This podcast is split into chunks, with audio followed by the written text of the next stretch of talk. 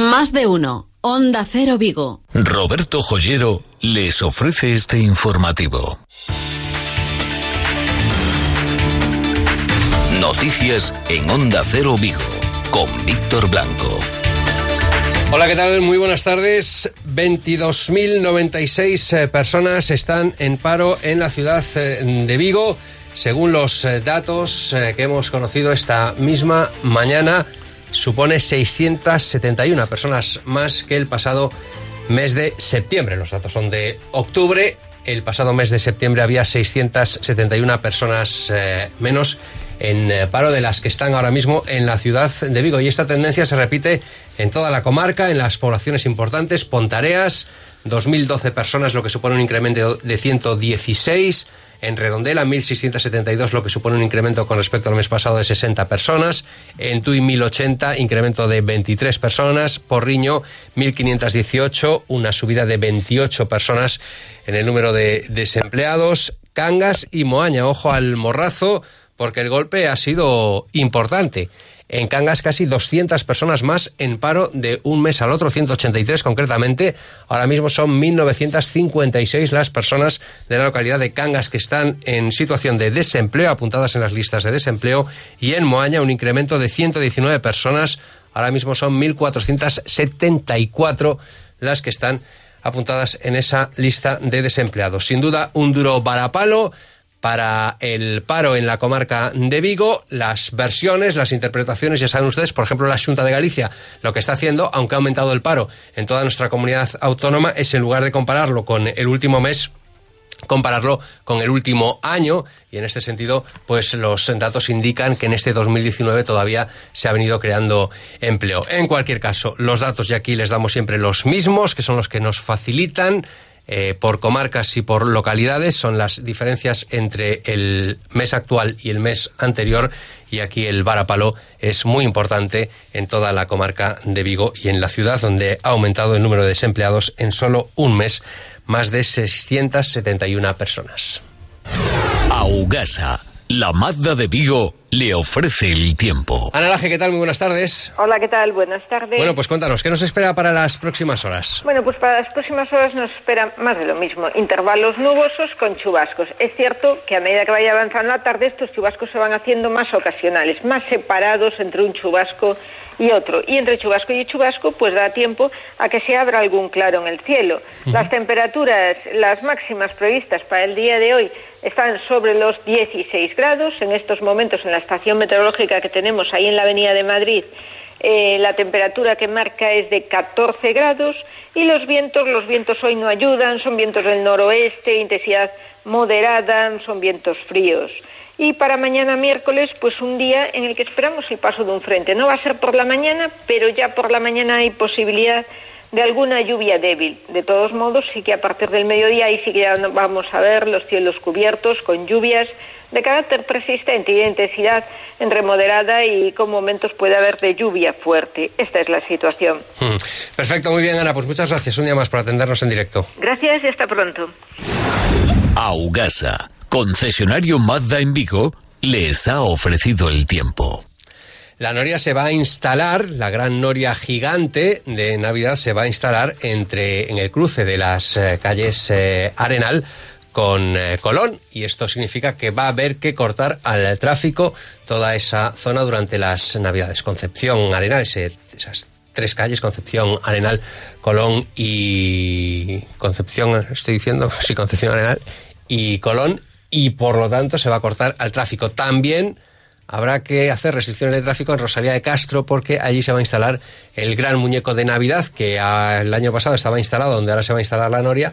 Pues eh, ahora se va a instalar en la calle Rosalía de Castro. Enseguida les contamos los detalles porque está ya la Navidad en pleno apogeo en la ciudad de Vigo. En Crónica de Sucesos, ¿qué podemos destacar, Luis Cerdeira? Pues que un joven de 25 años ha sido detenido por la policía local tras golpear en el rostro a su pareja, romperle las gafas y encerrarla en una, en una habitación para ocultársela a los agentes que acudieron a su casa. Fue la propia víctima la que alertaba a la policía, quien relató mediante una llamada que en el transcurso de una discusión su pareja le había golpeado en la cara y le había roto las gafas. Cuando los agentes se trasladaban al lugar del suceso, recibieron otra llamada, en este caso del detenido señalando que, media, que durante una discusión con su compañera sentimental, esta lo había agredido, le había agredido él, por lo que tratando él de defenderse, le rompió las gafas. Ya en el lugar del suceso, los agentes localizaron a la mujer de 27 años encerrada en una de las habitaciones, visiblemente nerviosa y llorando. Explicó que había tratado de abandonar el domicilio tras dar por finalizada la relación, lo que derivó en una discusión entre ambos miembros de la pareja. Fue en esa discusión cuando el varón comenzó a darle empujones,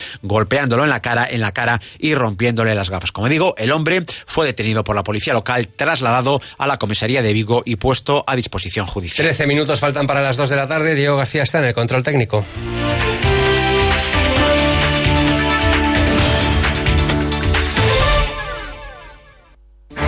Recuerdo momentos señalados en la familia con los regalos de Roberto Joyero. Recuerdo que era una emoción ver cómo se abrían esos paquetes y aparecían joyas, relojes, mis primeros pendientes de oro. Hoy soy yo la que regalo y quiero transmitir la misma emoción. Roberto Joyero también es para mí. Roberto Joyero, en Velázquez Moreno 32 y 34, Vigo. Noticias de Vigo Víctor Blanco. El presidente de Consemar dijo hay que ampliar el IFEBI para poder seguir compitiendo y Junta de Galicia y Ayuntamiento de Vigo se pusieron firmes sus representantes y dijeron sí, por supuesto. Otra cosa es ver si son capaces de llegar a un acuerdo y de trabajar conjuntamente para conseguir esa ampliación del IFEBI. Ayer el presidente de la Junta de Galicia, Alberto Núñez eh, Feijo, decía que sí, que no habrá problema siempre que el ayuntamiento conceda licencia directa, se ampliará el IFEBI en el plazo necesario para que esté lista esa ampliación para la próxima edición de Consemar. Ustedes tienen la palabra del de, eh, gobierno autonómico y del presidente de la Junta que en cuanto tengamos licencia nosotros ponemos a disposición la ejecución de esa obra por el importe que resulte de la adjudicación. Supongo que la obra estará en los entornos de 4 o 5 millones de euros. Si tenemos licencia, esos 4 o 5 millones se ejecutarán en el año 2020. Ese es el compromiso que hemos asumido no solamente con el presidente Consemar, sino con los miembros de la Junta Directiva que le han acompañado. El alcalde de Vigo, Abel Caballero, ha dicho que no puede haber una licencia directa por parte del ayuntamiento, que lo que tiene que ponerse en marcha es la llamada Ley Vigo. Que el Concello debe encontrar una rendija, una rendija, para dar licencia directa a la ampliación del IFEBI. Debe encontrar una rendija. Señor Fejó, en esta ciudad se cumplen las normas urbanísticas y las leyes escrupulosamente. Pues eh, lo que sí ha dicho el alcalde es que licencia directa no, pero que cumpliendo todos los trámites escrupulosamente, si la Junta quiere y pone el dinero necesario, sí se puede poner en marcha esas obras de la ampliación del IFEBI para que esté lista en la próxima edición de Consemar. Y vuelvo a decir, se puede hacer, hay tiempo para hacerlo, se puede ampliar el IFEBI y hay tiempo para hacerlo, pero requiere que la Junta ponga primero 5 millones. Segundo, haga una tramitación diligente, respetando y cumpliendo los plazos y las leyes, porque nosotros comprometemos. Bueno, pues eh, vamos a ver si son capaces. De todas formas, llama la atención que la semana pasada se reunieran por un lado los responsables de Consemar y del IFEBI con el alcalde de Vigo, Abel Caballero, y que esta semana los mismos responsables se reúnan con el presidente de la Junta de Galicia. Si es una cosa de todos, ¿por qué no se sientan todos juntos? Estamos en lo de siempre. Ojo a la denuncia que ha hecho UGT, se la adelantábamos eh, ayer, ha denunciado ante la Inspección de Trabajo la realidad que está suponiendo la apertura del nuevo centro logístico de Amazon en la localidad de Oporriño. Dicen que hay una empresa que se está dedicando al transporte de ese material que está en ese centro logístico para llevarlo a su destino y que esa empresa ha contratado a 50 trabajadores a los que se les está haciendo jornadas laborales de 14 horas diarias, se les ofrecen contratos indefinidos con un periodo de prueba de 30 días, pero antes de llegar a esos 30 días se le dicen no ha superado usted la prueba, con lo cual se queda en la calle y vuelven a contratar a otros. Esta es la denuncia que hace UGT. Eh, su portavoz en este asunto es Rubén Bernárdez. Esto es lo que nos contaba esta mañana. A ver, esto desde nuestro punto de vista eh, claramente es una empresa creada y, y que se instala en Porriño para prestar servicio única y exclusivamente a Amazon. Y es el servicio de entrega de pedidos a clientes. Es decir, quien contrata a estos trabajadores no es Amazon. Eh, eso hay que dejarlo claro, porque no son trabajadores, sus nóminas, su contrato no lo firma Amazon. Pero sí es una empresa que trabaja única y exclusivamente para Amazon. Es decir, hablamos de una subcontrata de Amazon, que casualmente, si vamos al registro mercantil de, de Barcelona, pues es una empresa recientemente creada, entendemos que para optar a este servicio o diseñada para este servicio, eh, que inicia su actividad el 2 de octubre. ¿Cuántos trabajadores eh, tiene esta empresa? Aproximadamente 50. ¿Y en todos los casos se están produciendo este tipo de irregularidades que habláis de jornadas de 14 horas diarias? Los que hemos detectado nosotros hasta ahora no hemos visto ningún caso, lo cual no digo que no exista, pero no hemos visto ningún caso que no eh, siga las más, eh, los mismos parámetros de jornada eh, diaria. Después de estar trabajando incluso 14 horas diarias, una vez que pasa lo que ellos llaman el periodo de prueba, los echan. Sí, sí, porque es curioso, porque, eh, insisto, todo esto es nuestro punto de vista, eh, pero nos basamos en, en, en la jurisprudencia y demás, eh, resulta tanto sospechoso que trabajadores que se les hacen definidos desde el primer día, entendemos que para beneficiarse de una bonificación a las cotas de seguridad social, es nuestra opinión, eh, no superan el periodo de prueba a los 29 días, es decir, un día antes de que acabe el periodo de prueba establecido en convenio, y son sustituidos por otros trabajadores que como muchos sabrán, eh, la ley para eh, seguir optando esa bonificación durante tres años de las cuotas de la social te permite sustituir un trabajador por otro. Ya. Es- eh, esta es la única empresa que está trabajando ahora mismo, digamos, transportando los eh, productos que están en ese centro logístico de Amazon. Según la información que tenemos nosotros, hay otra empresa de la que por ahora no puedo no puedo dar ninguna información hasta no tener- estar seguro de todo. Es una empresa que sí que tiene eh, sede en Vigo y otras actividades de transporte de mercancías en Vigo, pero, insisto, eh, a falta de tener una información veraz, no, no, no me voy a manifestar al respecto. En lo que es la nave, ¿tenéis datos de cómo se está trabajando en esa nave logística? En el interior, Sí. ¿cuántos trabajadores hay? Sí. No, eh, en cuanto a Amazon, ahora mismo no, no tenemos información. Tenemos es- exclusivamente de la actividad de- del reporto de los pedidos de Amazon. Decir que los trabajadores también se quejan, sé que el ritmo es frenético. eh, su, trabajan con una aplicación informática que van marcando cada uno de los puntos donde hay que entregar y, bueno, resulta resulta maratoniano. Es- el volumen de entregas por persona es muy, muy alto. Bueno, pues esta es la denuncia que realiza UGT y que ha interpuesto incluso ante la Inspección de Trabajo de la provincia de Pontevedra por las eh, condiciones en las que están trabajando los empleados de esta empresa que se dedica al transporte de esos eh, productos que salen del centro logístico recientemente creado en eh, Porriño por Amazon. Rubén Bernárdez, portavoz de UGT, muchas gracias por habernos atendido. A vosotros, muy amables.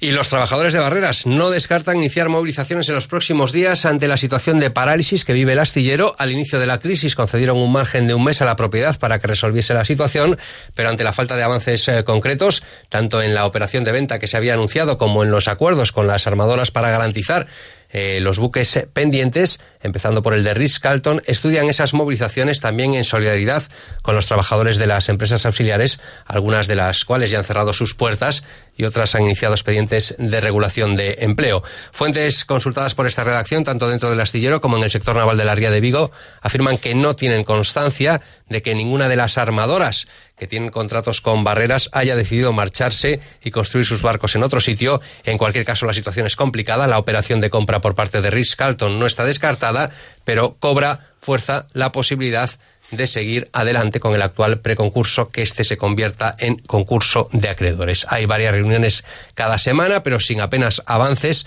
Cada día que se mantenga la paralización es un camino hacia el abismo.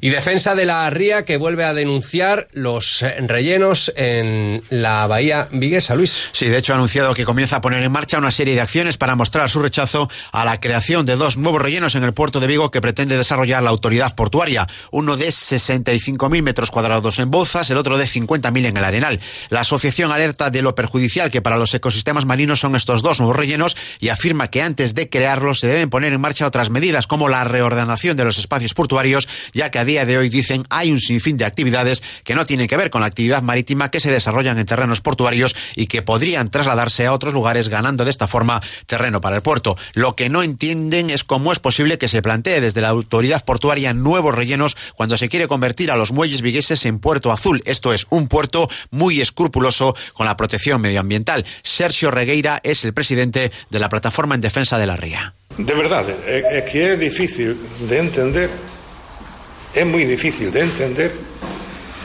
que se fale de que o Porto de Vigo é un porto azul ou que está empezando a reconocerse como un porto azul nós polo menos é que non nos damos entendido porque claro, un porto azul eh, se entende que é un porto que respeta o medio ambiente ao 100% vale?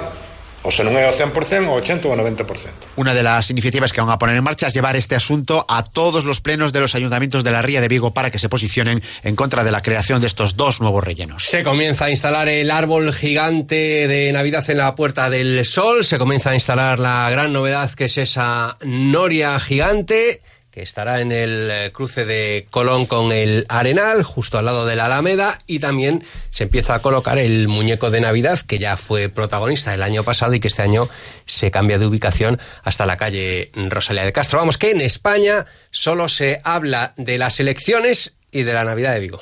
En este momento ya estamos ultimando todo el montaje porque nos vamos aproximando al día 23, que es el día de, del encendido del que ya habla toda España, ¿verdad? Porque ayer que estuve en alguna televisión española con motivos del debate electoral, pues hablamos del debate electoral y de las luces de Vigo, como es natural, ya forma parte, por tanto, del, del diálogo en esta ciudad. A la Navidad viguesa se une la Junta de Galicia con una iniciativa que ha presentado esta mañana. Una serie de actividades que se van a programar con motivo de la Navidad en el tinglado del puerto. Se desarrolla del, del 16 de diciembre al 5 de enero. Habrá conciertos de música, talleres, cuentacuentos o teatro. Uno de los elementos centrales de este espacio navideño será el nacimiento de la Catedral de Santiago, que este año se va a exponer en Vigo. Según la delegada, se trata de poner en marcha una Navidad tradicional para toda la familia y con un marcado carácter solidario. Corina Porro. Lo vamos a llenar de lo vamos a llenar de mojones, pero de mojones solidarios.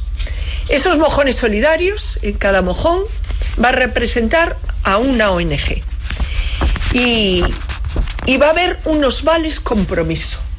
Y cada ciudadano o cada empresario, empresario... Óscar García, nuevo entrenador del Real Club Celta, ya ha llegado a Santiago de Compostela, ha aterrizado en el aeropuerto de Santiago y ha dicho en esas primeras declaraciones que hay buenos jugadores y que cree que se puede hacer una buena temporada que viene con mucha ilusión y se pondrá ya manos a la obra a trabajar con el equipo una vez que firme el contrato con la dirección del Real Club Celta. Suerte para Óscar García Junquet.